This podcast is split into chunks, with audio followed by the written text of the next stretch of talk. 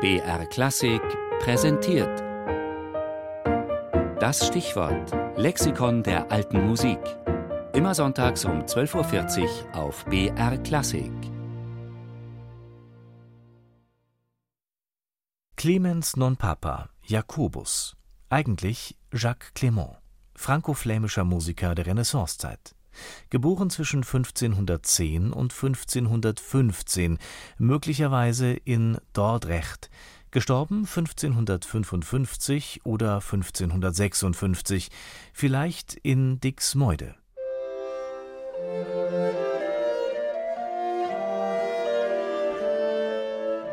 Übersetzen lässt der Name sich mit nicht der Papst. Tatsächlich hat es einen Papst Clemens gegeben, der zeitgleich mit unserem Komponisten gelebt hat, zumindest in dessen jungen Jahren. Der gleichnamige Papst ist 1534 verstorben, da war Clemens non Papa wahrscheinlich noch keine 20. Geboren wurde der Komponist zeitgenössischen Quellen zufolge im Gebiet der heutigen Niederlande.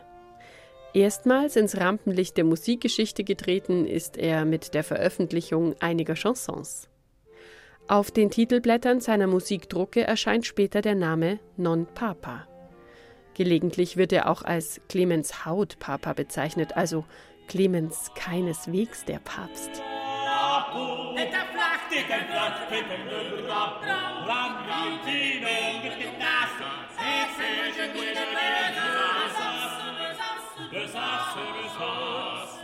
Dass eine Verwechslungsgefahr mit Papst Clemens der Grund für den kuriosen Beinamen war, gilt als unwahrscheinlich. Vermutlich ist er vielmehr auf das überaus unpäpstliche Benehmen des Komponisten zurückzuführen. Das bezeugt ein Briefwechsel des späteren Kaisers Maximilian. Der war auf der Suche nach Sängern für seine Hofkapelle und wollte Clemens non Papa dafür gewinnen. Sein Ruf als Komponist und Sänger war nämlich erstklassig. Trotzdem wurde Maximilian davon abgeraten, Clemens non Papa in seine Dienste zu nehmen. Er sei ein großer Trunkenbold und Wüstling, also keineswegs der Papst eben. Mit der Anstellung bei Maximilian wurde es also nichts. Und auch sonst ist nur wenig über seinen Werdegang bekannt. Wahrscheinlich war er Vizekapellmeister in Brügge möglicherweise auch in Leiden und Ypern tätig.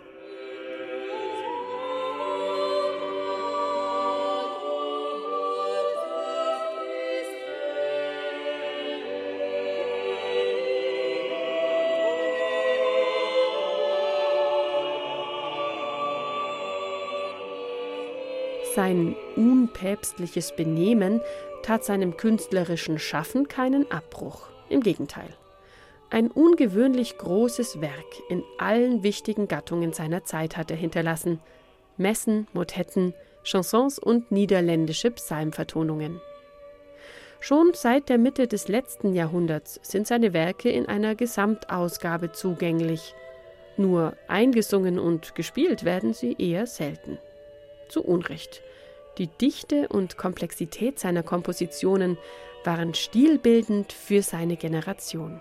Deshalb zählt Clemens non Papa zu den wichtigsten und mit Sicherheit produktivsten Vertretern der sogenannten franco-flämischen Vokalpolyphonie.